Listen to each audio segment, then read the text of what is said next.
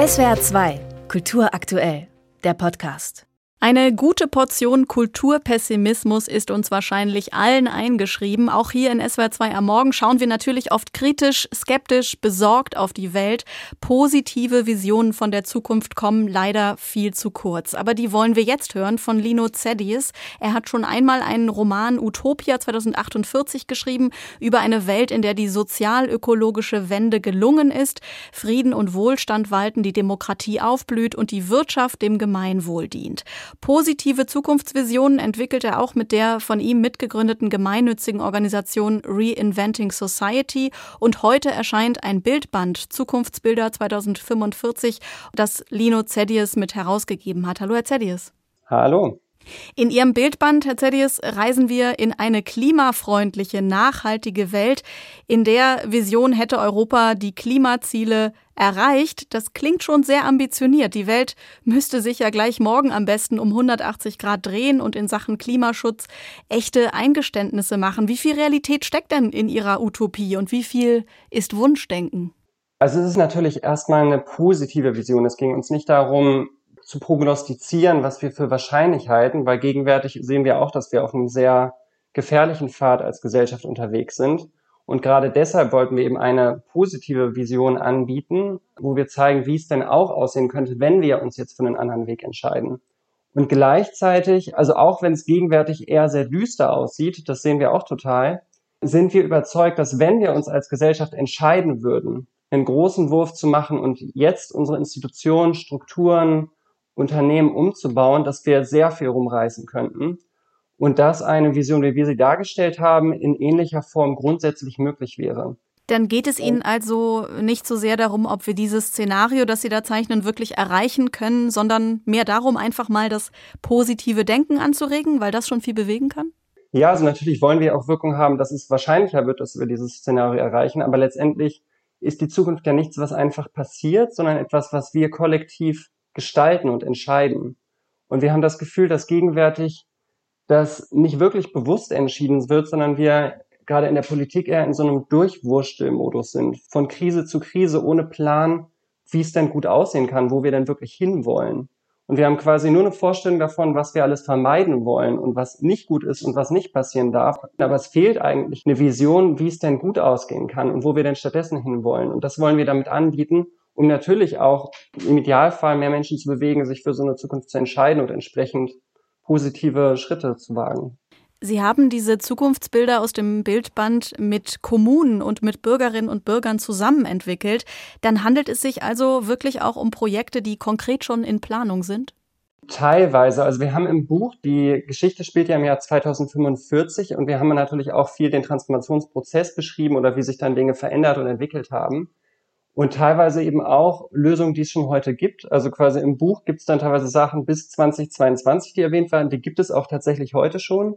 Und danach alles ist dann von uns natürlich ausgedacht. Aber die viele der Lösungen, die wir dann eben auch größer denken und weiter denken, gibt es auch schon im Kleinen. Wir haben die quasi nur hochskaliert. Was sind das für Ansätze? Also Permakultur, Schwammstädte und so weiter? Genau, geloste Bürgerräte, Gemeinwohlökonomie, Verantwortungseigentum, regenerative Baustoffe. Da gibt's super viele Lösungen, die aber oft eben nicht allzu bekannt sind. Und die wollten wir halt auch aufzeigen, was es da überhaupt alles gibt. Also es ist auch wie ein Handbuch von den ganzen Lösungen, die es schon heute gibt, die man heute auch einsetzen könnte. Zwei Städte aus dem Südwesten kommen vor, nämlich Stuttgart als Beispiel für den sozialen und regenerativen Wohnungsbau und Ludwigsburg, weil man hier die Biokratie, die Demokratie für alle Lebewesen entwickelt. Das müssen Sie jetzt bitte erklären. Die Biokratie ist eine Idee, dass die Natur Mitbestimmungsrechte in unserer Demokratie bekommt und dass wir quasi Repräsentanten für die Pflanzen, für die Tiere und so weiter in Parlamente setzen. Also dass da dann im Idealfall Menschen sind, die quasi die Stimme übernehmen für die Bäume, die Moore, die Flüsse oder eben auch bestimmte davon und dass die sozusagen ein Stimmrecht mitbekommen und Grundrechte bekommen. Grundschutzrechte wie eine Rechtspersönlichkeit. Aber das ist noch Wunschdenken, das ist in Ludwigsburg noch nicht gang und gäbe. Nee, natürlich überhaupt nicht. Das ist eher eine sehr utopische Idee, die wir aber spannend fanden und auch mal zeigen wollten, wie weit man auch gehen könnte. Sie haben eine ungewöhnliche Form gewählt. Warum ist es denn eine fiktive Journalistin, die uns Leserinnen und Leser in insgesamt 17 Städte führt, in eine schönere, grünere, lebenswertere Welt? Wir haben uns für die Form entschieden, weil es sehr viel nahbarer ist, eben eine Reise zu erleben, als wenn wir jetzt nur in einer Sachbuchform darüber geschrieben hätten, was man machen sollte und nur theoretisch abstrakt Lösungen beschrieben hätten. Und durch, durch Form jetzt von Interviews, die die Journalistin mit verschiedenen Zeitzeugen des Wandels führt, hat es eben was viel Persönlicheres, Nahbareres und Konkreteres und ist dadurch eben verdaulicher und auch leichter vorstellbar. Weil was wir erreichen wollen, ist, dass die Leser und Leserinnen eine Art Erfahrungsreise machen in so eine Welt und sich das wirklich vorstellen zu können, wie sieht das aus, wie fühlt sich das an, wie fühle ich mich. Und daher auch diese Grafiken, die wir mit sehr viel Aufwand gemacht haben, die halt fast fotorealistisch sind, um wirklich vorstellbar zu machen, so könnte es aussehen. Und wäre das nicht schön, wäre das nicht erstrebenswert bleibt nur die Frage, ob dieser Blick auf die Zukunft, äh, die eben auch diese fiktive Journalistin dort zeigt, visionär ist oder einfach naiv. Wir haben hier gestern Morgen in SWR 2 am Morgen noch mit einem Geografen gesprochen, der die Kommunen in Baden-Württemberg berät in Sachen Klimawandel, Anpassung, also Entsiegelung von Flächen, Bäume pflanzen und so weiter. Mhm. Und da hat man doch sehr bemerkt, wie viele Hürden es gibt, dass das Geld oft knapp ist und der sozial-ökologische Umbau nicht die höchste Priorität hat. Warum sollten wir beide also in 20 Jahren genau das erleben, was Sie da als Utopie beschreiben? Hm, also wie gesagt, es ist ja nicht unsere Prognose, von daher sehen wir uns auch nicht als naiv, aber ich glaube, davon auszugehen, dass es gut ausgeht, ohne dass wir Vorstellungen davon haben, wo wir hinwollen und wie es gut ausgehen könnte. Ich glaube, das wäre naiv. Und ich glaube, daher braucht es unbedingt diese Bilder, damit wir auch einen Ansporn haben. Wenn wir nur mit Negativszenarien konfrontiert werden, dann machen wir irgendwann zu. Dann führt das eben zu Resignation und Hoffnungslosigkeit.